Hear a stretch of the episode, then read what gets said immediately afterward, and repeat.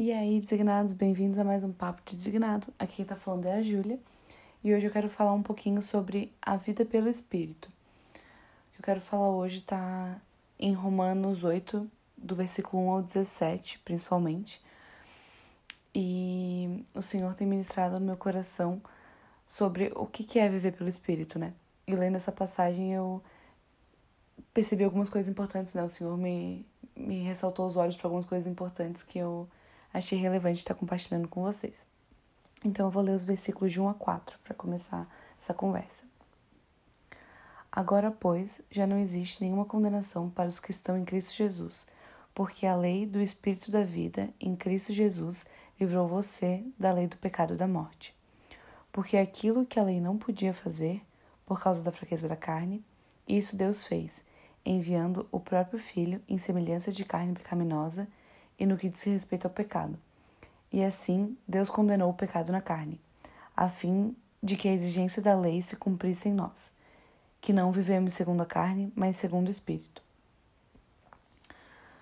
Então, ali no versículo 1, quando eu, eu falei, eu li, né? É, já não existe nenhuma condenação para os que estão em Cristo Jesus. Eu li uma coisa muito forte que é como se o Senhor, né, Jesus, chegasse numa cela onde a gente estivesse preso e ele começasse a falar: essa pessoa é inocente, liberta essa pessoa, essa pessoa não fez nada, né? O que a pessoa, esse, o crime que a pessoa fez já foi pago, então ela não fez mais nada, porque é isso que o Senhor faz, né? Porque sem Jesus a gente não tinha qualquer esperança. E ele chega e coloca sobre si os nossos pecados, né? Ele nos declara inocentes e nos oferece a liberdade do pecado, né? E daí sim a gente percebe esse versículo se cumprindo, né? Que a gente não tem mais nenhuma condenação, porque a gente está em Cristo. Porque sem Cristo a gente segue condenado. A gente segue sem ter a, a verdadeira vida, né? No versículo 2 a gente consegue ver que, que tem uma mudança clara na lei. No versículo 2 fala: Porque a lei do Espírito da vida livrou você da lei do pecado da morte.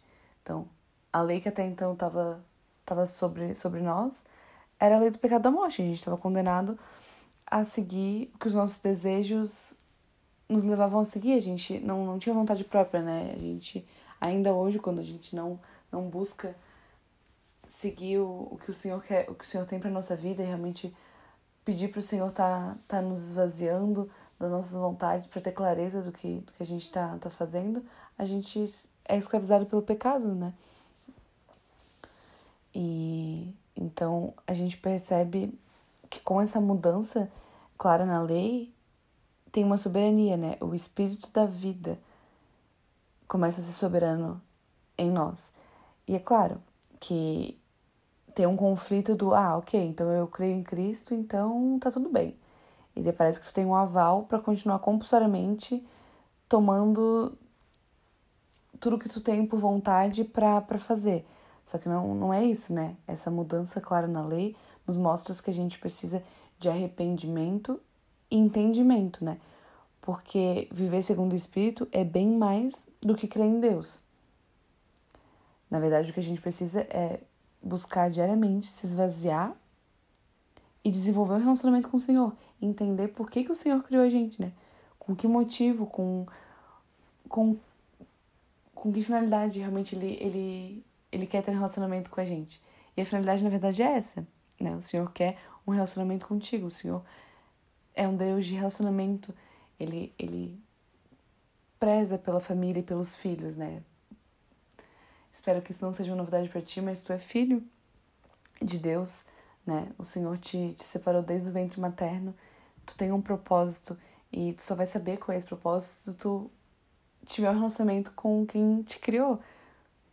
Fora, fora isso, tu fica perdido, achando que às vezes tu não é suficiente, que não tem nada de bom em ti, mas a verdade é que tu é suficiente sim.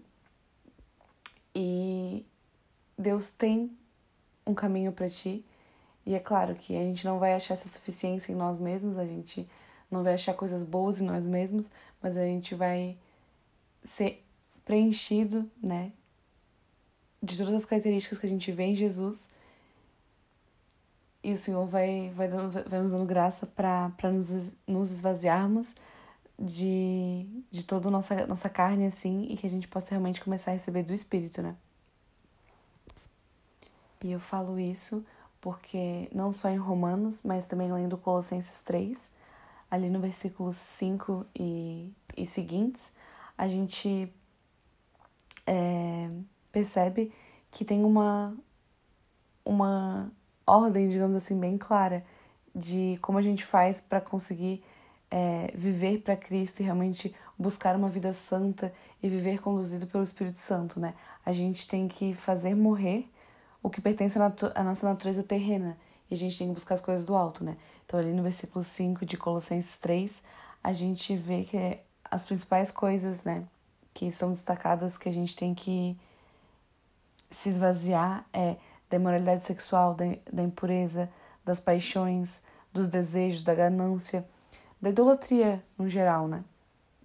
E a gente deve se preencher, né? Se deixar ser cheio de bondade, compaixão, humildade, mansidão, paciência, todos os frutos do Espírito que a gente sabe que só através de, do Senhor e de uma vida renovada a gente consegue ter, porque a nossa natureza terrena é ser egoísta, né?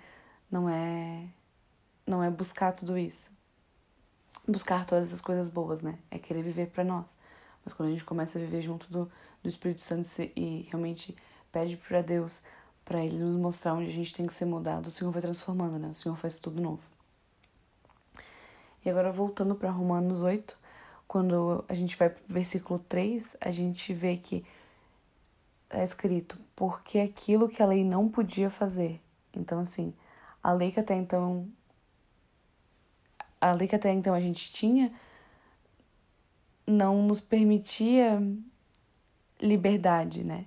O Senhor mandou Jesus porque a gente não era livre do pecado sem ele. Tanto que a gente vê no Antigo Testamento que tinham vários sacrifícios, que era a busca por tentar se purificar, e o maior sacrifício, o sacrifício de todos, foi Jesus, né? Jesus se, se sacrificou naquela cruz por nós, para que daí sim a gente pudesse ser limpo e ter uma chance da verdadeira vida, né? Que a gente pudesse ser realmente purificado, uma purificação que antes a gente percebia que era difícil, custosa, e a gente via o Senhor muito irado com com todos nós e essa ira ainda existe, né? Quando a gente vê Apocalipse, a gente percebe que, que essa ira tem uma data para alcançar todos que não creem em Deus e que não se arrependeram da sua natureza pecaminosa, né? Então, no final do versículo 3, a gente vê né, que assim Deus condenou o pecado na carne, a fim de que a exigência da lei se cumprisse, né?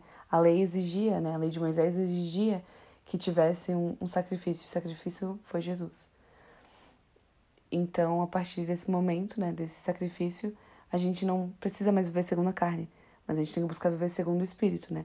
Claro que a lei continua com, é, desempenhando um papel importante na vida do, do cristão, né? Porque a gente não obedece mais ela buscando a salvação através dela, né? Mas sim como um código, digamos assim, né? Um, uma ética e uma moral para buscar obedecer por amor a Deus, né? Porque essa lei também foi inspirada em coisas que Deus prioriza. Então não é ela que vai te trazer salvação, é crer em Jesus, porque ele é o caminho, a verdade e a vida, mas essas regras, digamos assim, né, que é que eram a lei, ainda são importantes. Mas o meu foco não é estar tá falando da lei, é estar tá falando do espírito, né? E aí ele fala que a gente não vive mais segundo a carne, sim segundo o espírito, depois que a gente começa a viver a verdadeira vida, que é confessando os nossos pecados e confessando Jesus como nosso Senhor e Salvador. E a partir daí a gente começa a viver segundo o Espírito, né? E o que, que é viver segundo o Espírito? Eu tinha uma grande dificuldade, assim, de entender, tipo, tá, o que é exatamente viver segundo o Espírito? Eu vou começar a ouvir uma voz que vai me dizer o que fazer? E nem sempre é assim, claro que o Senhor pode falar com uma voz muito audível, mas o Senhor fala ao nosso coração, né? Ele nos toca, nos incomoda com assuntos específicos e coisas serem tratadas e coisas que antes tu nem pensava, daí tu começa a pensar recorrentemente. Isso é começar a ser tocado pelo Espírito, né? Então, viver pelo Espírito é ser guiado por ele, né? O Espírito se torna uma força dominante na nossa vida. E tu começa a perceber que tu tá, que tu tá exibindo os frutos do Espírito, né? A gente vê os frutos do Espírito lá em Gálatas, eu já mencionei alguns deles antes. Mas os frutos do Espírito é amor, alegria, paz, paciência, amabilidade, bondade, fidelidade, mansidão e domínio próprio. Acredito até que o domínio próprio é uma das coisas, é um das coisas, é um dos frutos do Espírito dos quais a gente mais tem dificuldade de exercer. Porque dominar-se a si mesmo, é, calar a natureza terrena e buscar a voz do Senhor, né? O Espírito Santo falando no nosso coração é uma das coisas mais difíceis, né? Da nossa natureza. Porque não é fazer uma vez, né? Não é se dominar uma vez, o tipo, tá, não vou fazer a minha vontade, vou buscar é a vontade do Senhor. E na próxima tá fazendo tá fazendo o que tu quer. Isso não é viver segundo o Espírito, né? Isso não é ser ter uma constância, isso não é buscar um relacionamento.